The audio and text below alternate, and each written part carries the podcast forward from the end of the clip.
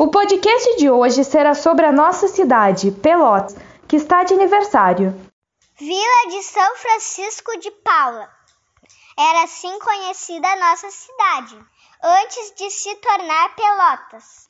Usava-se muito uma pequena embarcação, que se chamava Pelota.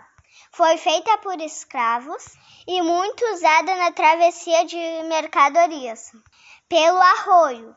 E então a pequena vila cresce e passa a ser chamada de cidade de Pelotas.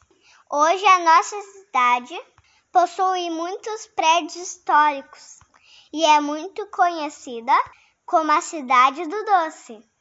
Pelotas, também conhecida por Princesa do Sul.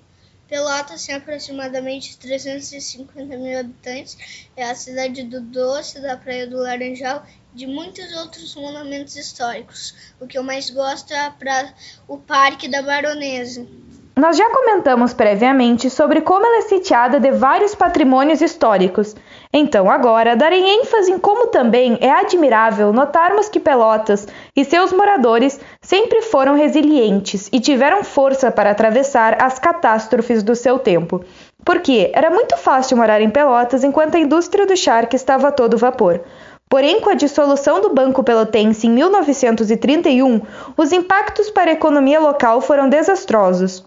Entretanto, não duraram para sempre. Com medidas de incentivo comercial e muita força por parte dos moradores de Pelotas, ela se reergueu e continua firme até hoje.